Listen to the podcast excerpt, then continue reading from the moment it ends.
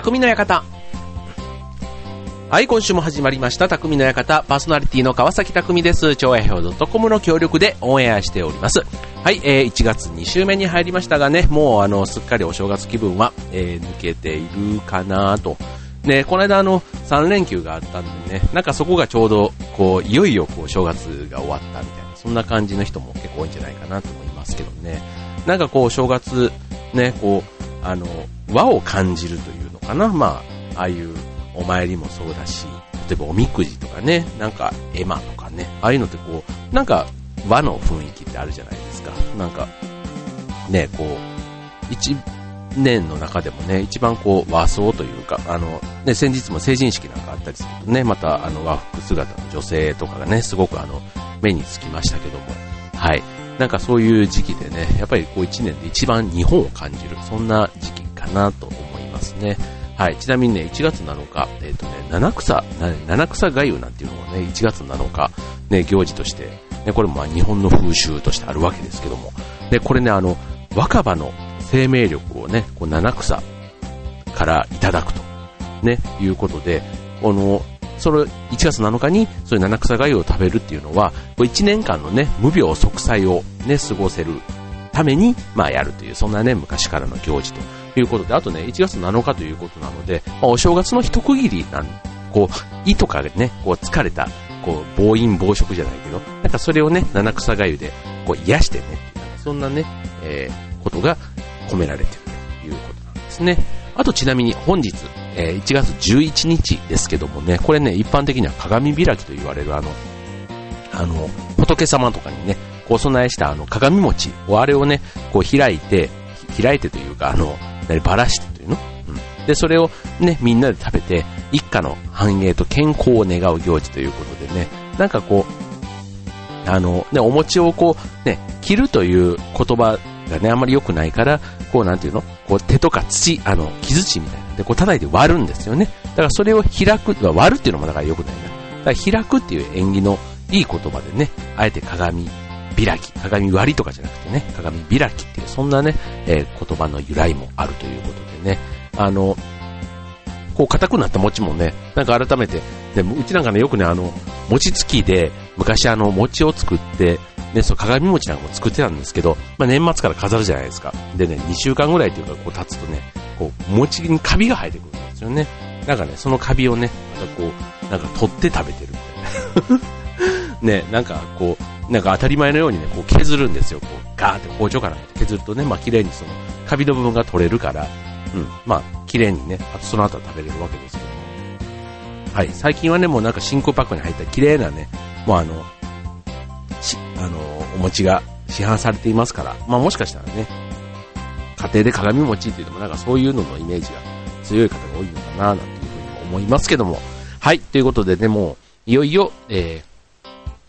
正月気分もね、抜けてという感じでございます。はい、ということでね、えっ、と、年明け早々ね、ちょっとこの声を聞いていただくと、どうかと思うんですけど、実はね、風邪ではないんで、風邪ではないって言いながらね、もう風邪だ風邪だってみんなに言われるんですけど、あの、ちょっとね、咳が出るんですね。特にね、こう、張り切ってこうね、こう、ラジオとかでこう喋ってるような、この連続でこう、会話をすると、あの、急にね、喉にこう、永遠虫みたいなのがね、こうやってきてね、こう無性にこう咳が出る。なんか最近ね、流行ってるみたいなんですよね。ちょっと皆さん気をつけてください。はい。ということでね、えっと、今週は、ね、さっきね、ちょっと健康なんて話をね、えー鏡開きも、えー七草がゆもね、えー健康とかね、病、無病息災、そんなのをね、えー祈ってという行事のご紹介をしましたので、今日はね、えっと、心と体の健康なんていう、そんなテーマでね、お送りしたいと思います。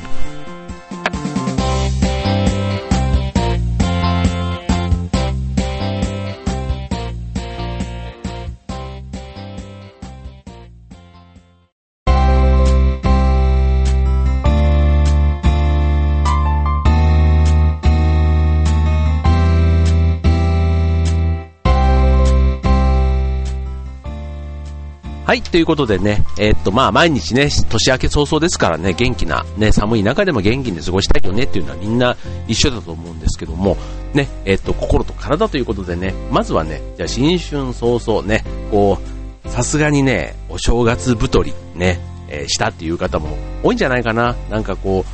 う、あのー、ね、普段、ね、こうなかなかお正月しかね、ゆっくり家族というかね、実家とかに帰ってこう話する機会ないなんていう方もいたりするとね、ついついあの、話も長くなってで、美味しいこう食べ物とね、お酒ね、お正月たくさんありますから、で、そんなに囲まれて、で、朝からはね、こうお餅なんかも食べて、もうね、あの、カロリーのこれでもかっていうぐらいこう、高カロリーなオンパレードのね、方も多いと思うんですけども、まあ、ちょっとね、お正月も明けてということで、ね、またちょっと今年1年元気に過ごすためには、まあそういう健康、ね、体の健康のために、なんかね、ちょっと今日はね、お伝えしようかなと思うんですけどね、えっ、とね、一つ、まずすぐね、やれるもの、ね、健康法ってね、いろんなことがあると思うんですけど、まあスポーツやるとかっていうと結構ね、まあ大変じゃないですか。だから、あの、即やれる健康法ということで今日はね、二つご紹介したいと思います。はい。まずね、一つ目ですけどね。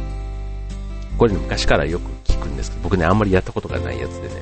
えー、寒風摩擦、冷水摩擦、ね、寒風摩擦ね、あの、皮膚への刺激ってことでね、これね、健康維持に丸ということで、ね、えっ、ー、と、まあ、古くから伝わるあのね、あの、健康法なんですけど、なかなかね、これってね、やる機会ないじゃないですか。でね、これね、えっ、ー、と、寒風摩擦って、えっ、と、上半身裸になって、乾いた布で体をこするということで、あの、まあ、いわゆるあの、誰でもやれる。だから、皮膚に刺激を与えることで、まあ、血行が良くなるっていうことと、あと、古い皮脂がこすり取れ、取られるから、新しい皮脂がこう分泌されて体脂肪が減るというね、そんな効果がね、あるそうなんですね。体脂肪が減るってすごいですね。なんかダイエットにも効果があるっていうことなんですね。うん。でね、あともう一つね、く絞った濡れタオルでこする冷水摩擦についても、その冷たさが、あの、さらにプラスオンで、温度刺激として加わるから、寒風摩擦よりもより効果的と。うん、ということでね、はい、えー、ご紹介です。はい。まあ、やり方なんですけどね、えっ、ー、と、これ別にね、あの、寒風摩擦とか T シャツとかね、下着の上からこすっても OK だそうで、うん。まあ、刺激のね、強さだから、あの、もしね、慣れてきたらいきなりこう、裸になってやるっていうのもありかもしれないですけど、うん。あの、もし初めてでね、ちょっと皮膚がなんていう方がいれば、それは別に T シャツを着て、その上からやってみるっていうのも一つあるんですね。まあ、意外とね、本当にあの、テレビ見ながらとかね、全然そんなんでやれちゃう。室内でやれちゃう。座ったまんまでもやろうと思えばやれる。すごくおすすめですよね。で、これね、やり方ね、あの、意外と知らないじゃないですか。ね、今だとまあインターネットで調べられるかもしれないですけど、せっかくね、この番組を聞いていただいている皆さんには、ね、正しい実施方法ということでね、今日はお伝えしたいと思いま。ずね、頭から、ね、つま先まで全身まんべんなくこすると。ね、こすり方や回数に決まりはないので、特にまんべんなくというのもね、うん、あの、どっかに個人的に好きな、こう、型とかね、個人的に好きな、こう、人の周りとかね、そういうところばっかりをやるんじゃなくて、まんべんなくやりましょうというのが一つ。うん。でね、二つ目、えー、朝に限らず、いつやっても OK ということでね。だから室内でもやれるっていうのがまたこのね、なんか寒風摩擦っていうと、ね、こう外、外のね、こう寒風、吹きさすぶ、吹きすさぶところでね、こうなんか、こう気合を入れてやるイメージがあるんですけど、別にそうじゃなくてもね、大丈夫っていうところがね、えー、寒風摩擦のいいところなんですね。はい。で、えー、三つ目のポイント、ね、実施方法。え腕や足など、末端部から心臓に近づく順番でこすります。はい。ということでね、えー、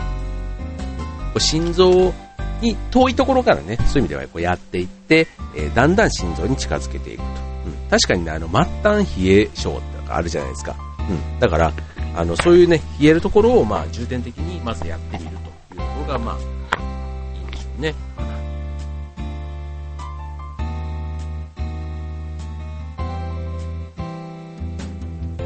はい、ということでね、えー、変な間を作ってしまいましたけども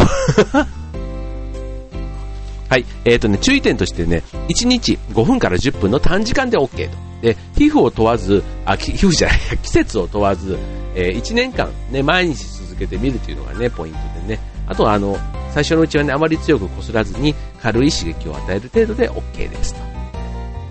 で、あとは、えっ、ー、と、も、えっ、ー、と、タオルの素材ですけども、木綿やシルクなど天然素材で作られたタオルでやりましょうと。ナイロンなどの合成繊維性のタオルは逆に接触性皮膚炎というのをね、起こすことがあるということでね、はい、えー、意外とね、えー、身近なものでやれる、ね、健康法ということでね、ぜひ一つお試しいただければどうかというところですね。はい。で、もう一つね、今日ご紹介すると、もう一つは爪もみマッサージ。ね、これね、爪の生え際を揉むだけで、いろんな病気に効くというね、またね、これも便利な話でね、うんとね、爪の生え際を親指と人差し指で、ね、挟み込むようにして揉む健康法ということでね、爪の生え際には神経繊維がこう集まっているから、そこのツボを適度に刺激すると血行が促されて、あとね、副交感神経が活発になって自律神経のバランスが整えられる。まあ結果的に免疫力が上がるということで。うん。だから、あの、体調が良くなるというかね、あの、腰痛とか肩こり、そんなこともね、えー、解消されるということですね。はい。実際にね、やり方なんですけど、あの、少し痛いけど気持ちいいくらいのね、割と強めの力で揉むのが良いんですね。だこれね、あの、手の指だけじゃなくて足の指にも効くんです。だから、足の指だとね、特にあの、冷え性でね、効果的ということで、うん。で、えっ、と、揉む時間は、えっ、と、指1本につき10秒ぐらい。ね、すごいですよ。電車の中とかね、駅で待ってる時、あと、なんだろう、トイレ入ってる時とかね、すごいどこでもね、やれますよね。はい。でね、これね、こっからがポイントです。えっとね、指によって効く、この器官が、内臓の器官が違うんですね。はい。親指は呼吸器系、ね、肺とかね、そういうことですね。で人差し指は消化器系、胃とか腸とか。うん、で、中指は耳、で、小指は循環器系ということでね、うん。このね、今4つ出たでしょ？でね、1つ出てない指があるんですよ。それは、薬指なんですね。うん。これね、薬指はやっちゃダメなんですって。うん。だから薬指は揉むとね、逆効果で、うん。あの副交感神経を活発にさせるっていうのが、今の4つの指なんですね。で、薬指を揉むと、交感神経が活発になって逆効果なんだそうです。うん、だから、あの、ね、この4、5つの指、ね、どれもね、なんか、ふーんって思ってたんですけど、あの、やる指はこの4つにね、絞ってやってくださいね。あと4つにもこう特徴があるんで、全部の指は難しくてもね、自分のちょっとここは気になるなというところをね、ちょっと重点的にやってみるっていうんだったらね、お風呂入ってる時とかね、もうどこでもやれますよね。逆に仕事中とか、仕事中やってたら怒られるけど うなんか退屈な会議の時とかね、ちょっとこう コリコリしてみるとかね、はい、いいんじゃないかなと思いますね。で、これもね、またね、あの、毎日欠かさず続けることが大事で、でしかもね、1日に2、3回で良いということなんでね、指1本につき10秒でしょ？だから、えっ、ー、と、指1本につき最大で20秒から30秒ですよ。うん。だから全然ね、行きと帰りの電車の中とかでやるやれば全然いいんじゃないですか、うん、はい。ということでね、えっ、ー、と、今日はね、どこでもやれる健康法ということで、えー、クイック健康法、えー、寒風摩擦、冷水摩擦、あと爪もみマッサージご紹介いたしました。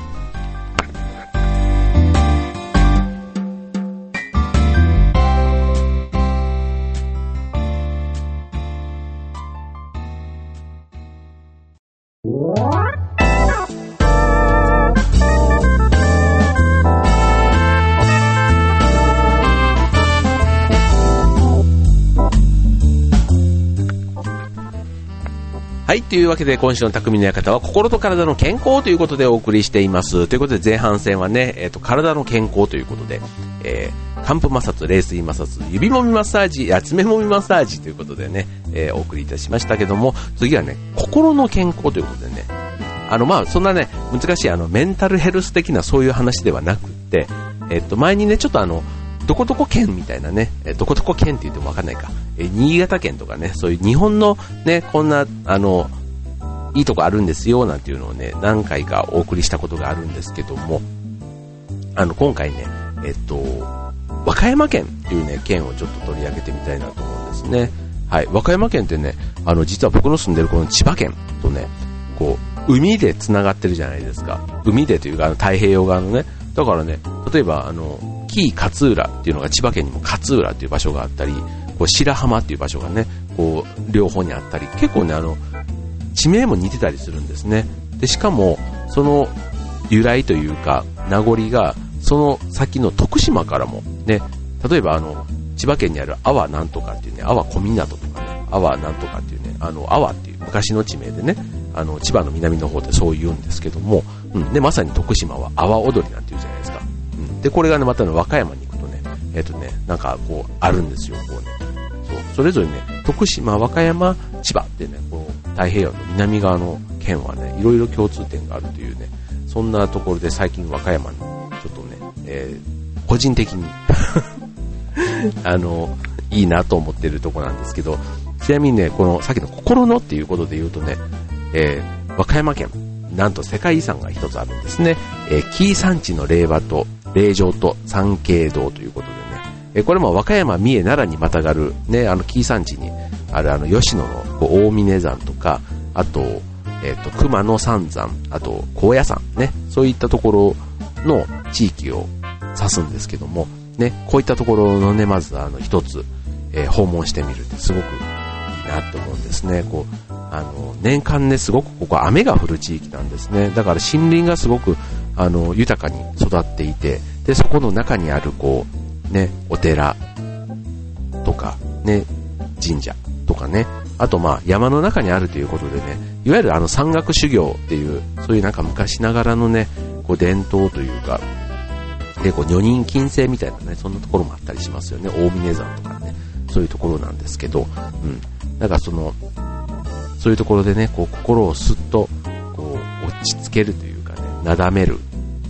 うん。なんかそんな場所にね、足を運んでみるってすごくいいなと思っていて、うん。ぜひね、ちょっとね、えっ、ー、と、僕はまだ大阪が実家なんで、まあそのついでって言ってもね、なかなかね、行けないとこなんですよ、和歌山って。うん、だからね、あの、本当に気合を入れて行ってみたいなと思うんですけど、はい、そんなね、まず世界遺産があるのが一つね、和歌山の魅力と。で、次ね、えー、高野山。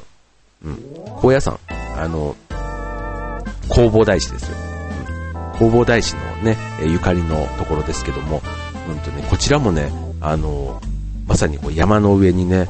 ある、こう、宗教都市って言っていいのかな。うん、こう、高野山っていう山全体がね、そういうもう霊山としてね、えー、崇められてるようなとこなんですけど、ここね、あの、僕昔行ったんですけど、あの、昼間行くっていうのはもちろんいいんですけど、あの、宿坊っていうのがあるんですね。あの、お寺に実際に泊まることができる。うん。そうするとね、あの、朝の、それこそ5時、6時、5時半ぐらいかな。からね、こう、朝のね、お勤めなんかにこう、参加させてもらえるんですよ。うん。だからね、ほんとね、あの、静かなね、こう、で、お寺の中で、こう、お経を読むというか、聞くというか、なんか、すっごいね、あの、標高高い、標高高いって言ってもね、何千メートルであるわけじゃないんですけど、やっぱり寒いですよ。うん、雪も降りますしね、うん、なんかそんなところでね、こう、身を清めるというかね、こう、さすがに滝に打たれたりまではしたことはないんですけど、うん、でもなんかそれに近い、こうね、心が現れる、うん、そんな場所が高野山なんですね。はい。宿坊ね、ほんと別にまあ、あの関東の方でもね、いくつかそういう受け入れをやっているところはありますけども、うん、ぜひ機会があればね、こちら高野山の宿坊、僕個人的にはかなりおすすめですね。はい。でね、あともう一つ、ね、えー、自然というテーマで言うとね、熊野、ね、えっ、ー、と、さっきのね、えっ、ー、と、熊野はね、えっ、と、あの、那智の滝で有名なね、那智黒なんていうのでね、あの、有名ですけど、あの、那智大社っていうね、えー、神社と、あと、なんだ、山もね、あの、有名なんですけども、うん、そのね、えっ、ー、と、熊野古道、こう、大きな鳥居がある、こうね、熊野本宮と、あと神秘的な感じのね、こう、熊野古道ということで、この辺がね、まあ、世界遺産の一部にも含まれているわけですけども、まあ、そこを歩くと、あの、壮大な、あの、有名なね、那智の滝とかがね、見れてくるということでね、これね、あの、熊野古道ってね、あの、高野山とセットで、あの、ミシュランのあの、グリーンガイドジャポンっていうね、あの、日本の観光地を評価するガイドブックがあるんです、それでね、最高評価の三つ星で評価されてるんですね。うん。だからね、こうね、自然ね、えっ、ー、と、神社仏閣だけじゃなくて、その大自然、大地からね、もう神秘的なパワーをね、もらって、もうまさにまあ、パワースポットですよね、こういうとこってね。うん、こうゆったりと、ね、心癒されて、見てはどうかということでね、うん、なんか、あのこういうところってね、意外とこう、一人で、一人旅にはすごくいいんじゃないかななんていうのもね、思うんですよね。うん。あの、僕の後輩でね、あの、山寺っていうね、山形県のお寺に、あの、一人で旅行行ってきたっていう後輩がいたんですけど、うん。やっぱりね、なんかお寺とかはね、こうみんなでワイワイというよりね、自分でこう行って、自分の感性と感覚でこう、一個一個ね、お寺のこう歴史とか、うん、ちょっと耳を傾けてみたりとか、うん、なんかこう、自分との対話みたいな、なんかそういうことができるのかななんていうふうにはね、思いますよね。はい。ということでね、えー、っと、まあ、賑やかなね、ところでこう人からエネルギーをもらって元気になるっていうのも一つ、ね、心の元気という意味ではありますけども、ね、なんか自分との対話ということで、ね、そんな意味ではね、和歌山県意外と穴場でね、素敵なところですよ。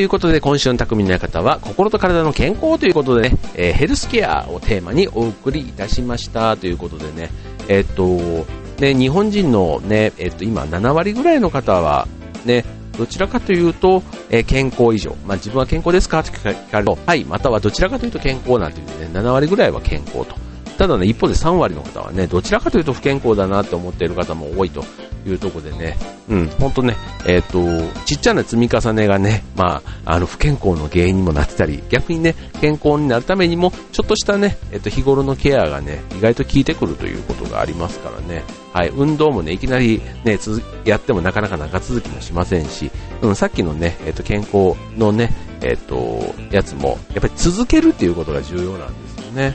うん。もうね、半身浴とかね、よくね、健康な入浴法って言うじゃないですか。あれね、僕続かないんですよ。なんかね、決してね、お風呂短いわけではないんですけど、なんかね、あの、続かないんですね。で、お風呂でね、こう本とか読むっていうね、習慣もね、なかなかね、なんかね、風呂にあの、紙切れを持ち込むっていうのがね、ダメでですね。はい。なかなかね、そういうことで、こう1時間とかね、こうね、本を1冊ね、風呂場で読める人って、だからまあ風呂用の本を買うんだみたいなね、そんな感じでね、だから読み終わったら捨てちゃうんだよなんていうのを聞くと、あ、そっかと思うんですけどね、なんか本はね、なんか大事にしたくなる、そんな習慣からか、ね、なかなかそういう風にね、持ち込んだりできないんですよね。はい。ちょっとね、そういうことを、でもね、えっ、ー、と、やったことないことをね、やってみるとね、なんかちょっと新境地で、ちょっと、おって思うこともあるかなと思って、一冊別にね、てる方も当然あるわけですから、なんかそういうのをね、割り切って、